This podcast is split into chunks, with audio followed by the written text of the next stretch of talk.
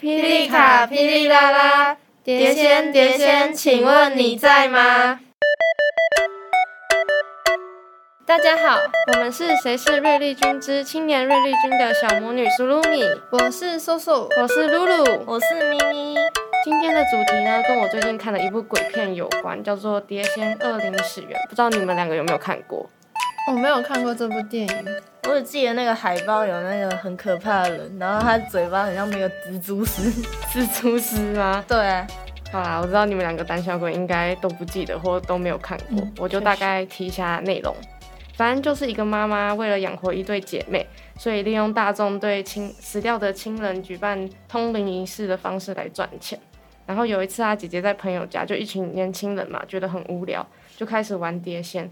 后来姐姐就觉得可以把碟仙这个活动加到通灵仪式里面。妈妈听完也觉得不错，就买了碟盘。是碟盘吗？碟盘好像是 DJ 那个碟盘。你说的是 DJ Johnny 的碟盘？那个不是不是不是那个普斯特茨啊。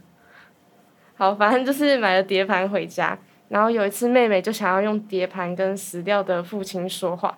结果请到的根本不是他的老爸，而是家里的邪灵，所以于是妹妹就附被附身了。哇嘞，听起来好可怕。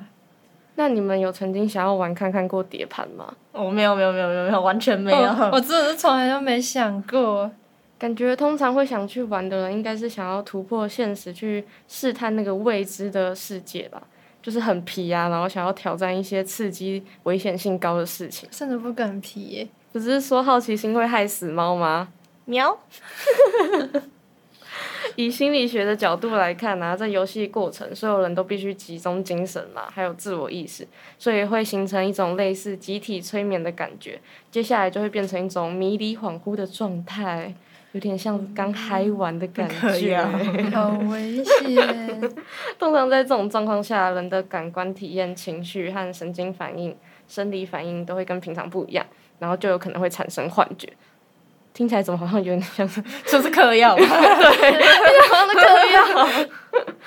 然后毕竟只是需要准备一个碟盘跟一块木头就可以开始通灵，所以以宗教学的角度来讲，就是希望大家不要去轻易触碰这个东西啦，因为请神容易送神难，这句话大家应该都有听过。嗯、不是专业的来处理的话，后果没有解决好就会很惨。然后更麻烦可能要去找专业的收金之类的。嗯，哎、欸，可是讲了这么多，我对碟盘这个东西本身还是没有什么概念。就是为什么一个碟盘啊，跟一个小木头就可以通灵？那平常那些宗教仪式为什么要变得那么高纲啊？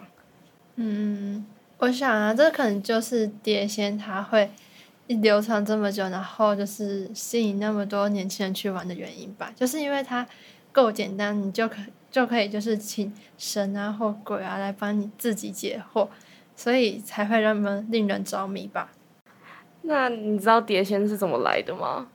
诶、欸、诶、欸，我知道，我知道，我知道。诶、欸，又你又你，它有两个说法，然后一个是从那个道教以前有一个仪式叫伏击，然后它在中国已经有五千年的历史了。有人是说从这个演变而来，然后一八四八年开始在美国流行。那另外一个说法很奇怪，他是说它是由西洋的通灵板、通灵版改造而成的。然后呢，它是在一九三零年的香港，然后开始大家开始玩这样子。他现在有这两个说法，所以一个说法是说从中国传到西洋，另外一个说法是从西洋传到中国。对啊，超奇怪，什么东西？完全不知道哪一个是对的。但是我觉得伏击应该比较有可信力。啊，伏击是什么？哦，伏击就是一个道教的占卜方法，然后它需要有六个人，它的占卜方式有点麻烦，它它需要一个正鸾，然后一个副鸾，然后再有唱声两个人跟记录两个人，然后它会由正鸾跟副鸾拿着一个木笔，然后那木笔是由桃木跟柳木做成的，然后他们两个要在空空气中画画。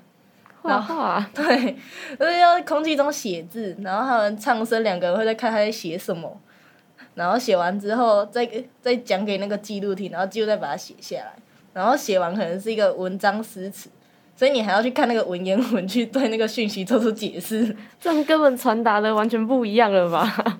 超累的，现在叫我看文言文，也是头昏脑胀哎。没错。哎，那你刚才有提到那个正鸾和负鸾啊？那鸾又是什么东西呀？哦，那个鸾的话是中国古代传说的神鸟，然后是西王母的使者，它会负责带那个神明的讯息让我们知道。所以扶鸾呢，它有传达神谕的意思。哦，是不是很酷？就有点像凤凰一样是神鸟嘛？可能是吧。好啊，没有人回应我啊，随便。哎、欸，那我看完那个电影啊，我看他们玩碟仙是真的就是一个碟盘，然后手放在上面这样画来画去，是不是真的就是这样玩而已啊？那么简单哦、喔？哎、欸，其实真的差不多哎、欸，就是只是中国的话，可能会拿一张白纸，然后用一个白色的小碟子倒扣在上面，然后他们玩的时间是半夜十二点，你也知道半夜十二点特别的恐怖。哦然后呢，他们会，通常是中国的话，通常是两男两女啊，通常会更多人，因为你知道的，听起来很像联谊派对。然后那个中国人数都会比较多，但是这样危险性也比较高，因为如果中途有一个人放手，他们就一起下去了，就跟线上游戏一样，不能中离呀。啊，那我要继续说喽，真的想玩吗？不是很想了，真的不想。然后反正他们通常会做对角。然后一个人把一只食指放在那个倒扣的盘子中心的那个同一侧的边缘，然后默念三次说“碟仙碟仙，请出来”，然后要闭着眼睛，然后你就会感觉到那个盘子有点稍微的漂浮，然后开始默默的转圈圈，这样就代表我成功了。之后你就可以开始闭着眼睛问他问题。啊，这样的话是所有问题都可以问吗？哎，不行哦，你。有一个禁忌是你不能问他怎么死掉的，因为这样很不尊重。就跟你看到一个路上看到一个人，然后你跟他说：“哎、欸，是不是八十公斤啊？”就 是哦，超不尊重哎，大概就是这样子的意思。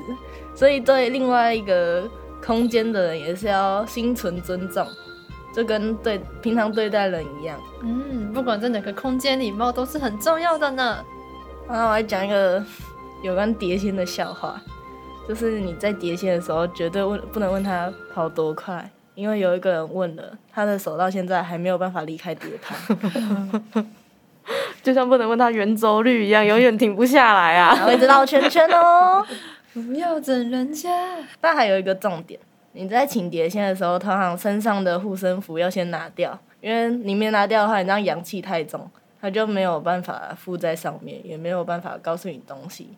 但是等碟仙离开之后，记得要把护身符重新带上，然后那个纸啊都要烧掉，然后碟子要埋起来，不要让其他的飘飘有机会跟着你回家哦。这样听起来请到的真的好像不是神呢。嗯，哎、但是我听你讲那些啊，突然想到，就是在宗教学中啊，它有个现象叫做降临现象，它看好可以解释就是碟仙的一个这样状况。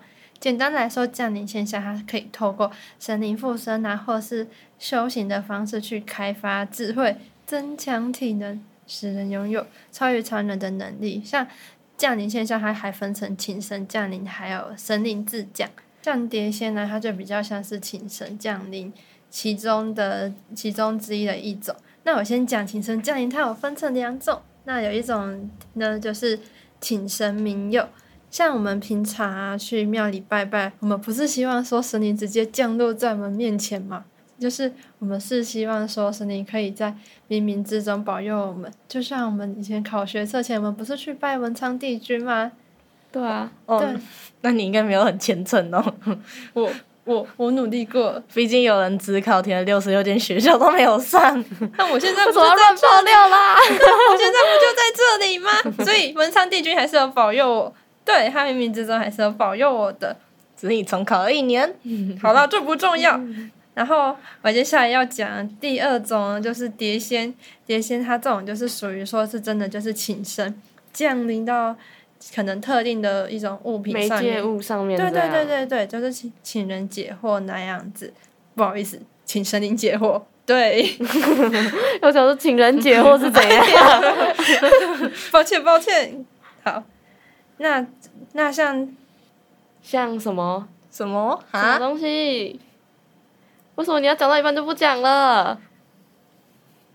对，对，睡什么？啊，好想睡觉，好听我听不下去。了。没有说？总之呢，碟仙它就是就是请那特定的那种，就是很像神灵然后鬼，就降降临到一个岛屿上面。像碟仙的媒介就是靠碟子嘛。对。还有啊，就是比较特别是吉普赛人，他们会会就是他们岛屿是水晶球，可以通过水晶球去占卜未来啊，看过去啊。像你们都有看过《珍珠美人鱼》吧？他不是拿珍珠来变身吗？哪里有水晶球？有，里面路亚不是常常问那龙夫人说他那个海斗的事情啊？哦，海斗是渣男，他没有算到这个。哎，所以你都在看这些嘛？学测才没上嘛？哎、欸，就是就是就放松之余的一个兴趣，好吗？那你很放松哎、欸。好了，那我接下来我还就是我还想到一个关于碟仙的故事啊，就是我之前在 P P 哎、欸、不是 P P T 是 P T T 哦，对，我相信一一样一定会会有人和我一样搞混。好，那反正这个故事呢，它是发生在民国七十五年的逢甲大学男生宿舍那边，就男生喜欢皮呗，对，就是一群大男生他们在那边。讲，请碟先降临到碟子上，对，听起来很废话，对，反正就是请碟仙，就真的蛮废话的。他们就是请请碟仙，其中呢就不凡就大学生嘛，一定会问到说，哦，自己会不会被当掉啊，会不会会不会交到女朋友？对，然后呢？但其中我觉得蛮印象深刻的是，他们问到说。哦，可能之后哪一年会发生大地震？结果我碟仙绕啊绕，转啊转，还有转到了八十八，八十八年，不是那个什么九二一吗？对，九一大地震就是八十八年发生的，真的假的？真的假的啦？对，所以也就是当时啊，就当时是在民国八十八年的时候，有人翻出这篇文章，大家看就不禁惊呼说：“哇，这也太神了吧！”你为啥还一直对？Hello，还在线吗？我在线，我在线。对，但是他还有，就是他们就是问了那么多事，你就知道他们都有天机。但是人家不是都说天机不可泄露吗？对呀、啊，对啊。他所以他他们甚至还有问碟仙说，啊，他们问了那么多事，知道那么多事，那他们会不会被折寿啊？就碟仙真的回答他们了，他们真的会折寿。所以说啊。有时候有些事还是不要知道太多的好。那以上故事啊，其实他他还蛮完出蛮多集，它出了六集。如果说听对那个故事有兴趣的话，我们在我们的 IG 的专业上也有放那个 PPT 的故事连接。PPT，抱歉，所以也欢迎大家去我们的 IG 专业贴文那边底下看。看故事，然后看完故事以后，可以在底下留言跟我们分享心得哦。当然，就是看完故事之余，也不要忘记按追踪，还可以按个爱心加分享。那你为什么要手比爱心？可以追踪我们的最新资讯。哎、欸，那个头贴是我画的哦。啊，经过这一串介绍，想必大家对碟仙都有一定的了解。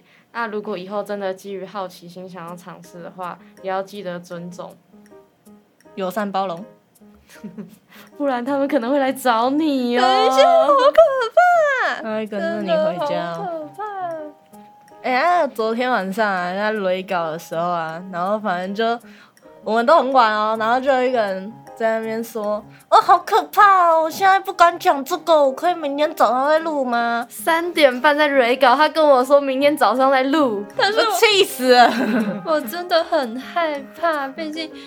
就是我在看故事的时候，我甚至有一种他是不是也在旁边跟着我一起看的感觉。那这样我怎么说出口？他连碟仙两个字都说不出来，我真的是啊，对不起，我就是很胆小嘛，我就真的哦，狼不大啊！